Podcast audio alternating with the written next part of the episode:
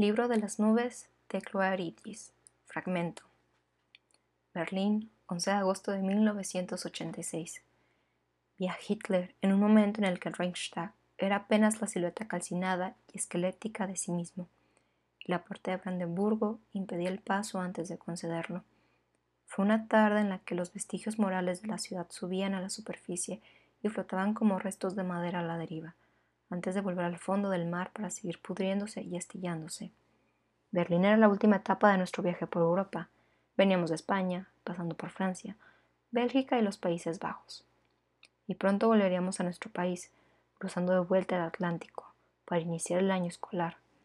Mis dos hermanos, aún vibrando de energía, lamentaban tener que regresar. En cada pueblo y ciudad, fuesen grandes o pequeños, se perdían en la noche y no volvían hasta la hora del desayuno contestando con monosílabos malhumorados cuando se les comentaba algo acerca del dinero despilfarrado en habitaciones de hotel.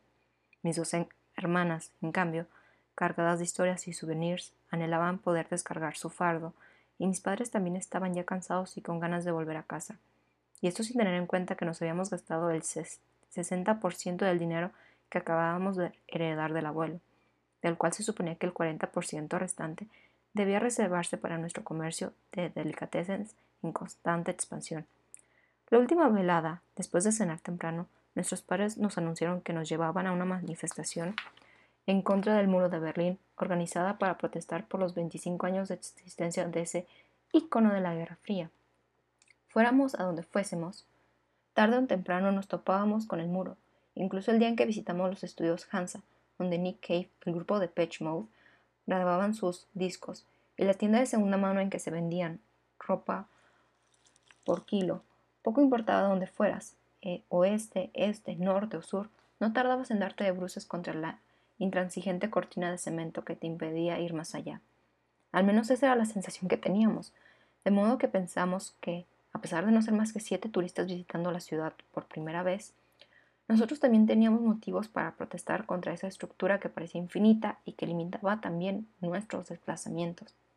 Cuando llegamos, llevé a miles de personas congregadas en el lado occidental de la puerta de Brandenburgo, parejas jóvenes o menos jóvenes, niños correteando por todos lados, punks con sus perros, grupos de góticos, mujeres con el pelo rapado, hombres con petos de trabajo azules, un buen muestreo, mirando hacia atrás, de lo que era la población de Berlín, occidental en aquel entonces.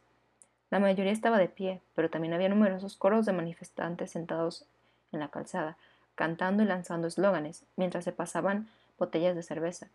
Nos habían comentado, un par de días antes, que se había formado una cadena humana a lo largo del muro, con el objetivo de abarcar los 155 kilómetros del mismo.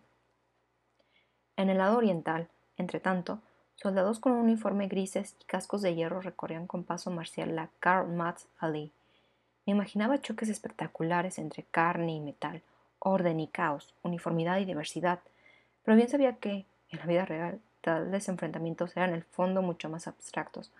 Nuestros padres habían querido llevarnos al otro lado de la frontera para mostrarnos la verdadera cara del comunismo. Pero surgió un misterioso problema con nuestros pisados y tuvimos que quedarnos toda la semana en la parte occidental, tratando de imaginarnos cómo sería la vida allí cada vez más intrigados por los conceptos de este lado y del otro lado.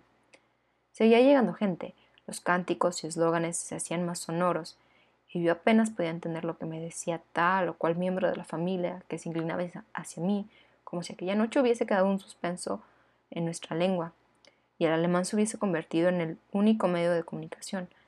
Pero había otras maneras de hacerse escuchar, y al poco nos unimos a la larga cadena humana frente al muro me encontré de la mano de un hombre con una coleta que llevaba una cazadora negra de cuero, hasta que uno de mis hermanos insistió para intercambiar mi sitio con el suyo. Yo trataba de imaginarme a los miles de personas con las que estaríamos vinculadas en Berlín occidental mediante aquel gesto solidario, pero la idea me causaba vértigo, así que me concentré en los punks que jugaban con sus perros por ahí cerca, tirándoles lejos los que parecían ser zapatillas de tenis gastadas para que los perros corrieran tras ellas y las trajeran de vuelta. Entonces el pong lanzaba en otra dirección el señuelo, que a veces impactaba por error en la cabeza o el hombro de alguien, lo que provocaba unas enormes carcajadas. Se hacía de noche. Entre la muchedumbre pasaban los organizadores repartiendo unas velas blancas. Había quien no las quería y prefería prender su propio encendedor, Ese océano luminoso hacía que el Reichstag pareciese más lúgubre y abandonado, y que la puerta de Brandenburgo, con su diosa de la victoria y sus doce columnas dóricas, quedara doblemente silenciada por el crepúsculo. No muy lejos de nosotros, un viejo punk pertrechado por una antorcha se encaramó al muro y lanzó unos gritos hacia el este, unas enfurecidas palabras que, sin embargo, no logramos entender. Mi madre nos dijo que desde el otro lado unos ojos invisibles estarían espiando sus más mínimos gestos. No pareció que hubiese nadie en los miradores que alcanzábamos a ver, pero nos imaginamos a unos hombres con gorros, observando todo aquel espectáculo con mirada catuna, prestos a reaccionar si alguno de nosotros penetraba siquiera un centímetro en su territorio.